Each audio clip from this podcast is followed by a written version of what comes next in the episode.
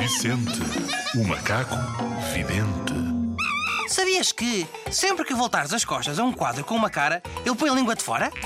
E se tentares tirar uma fotografia, tropeças logo a seguir? Isto é tudo uma cacada. Não tentes isto em casa.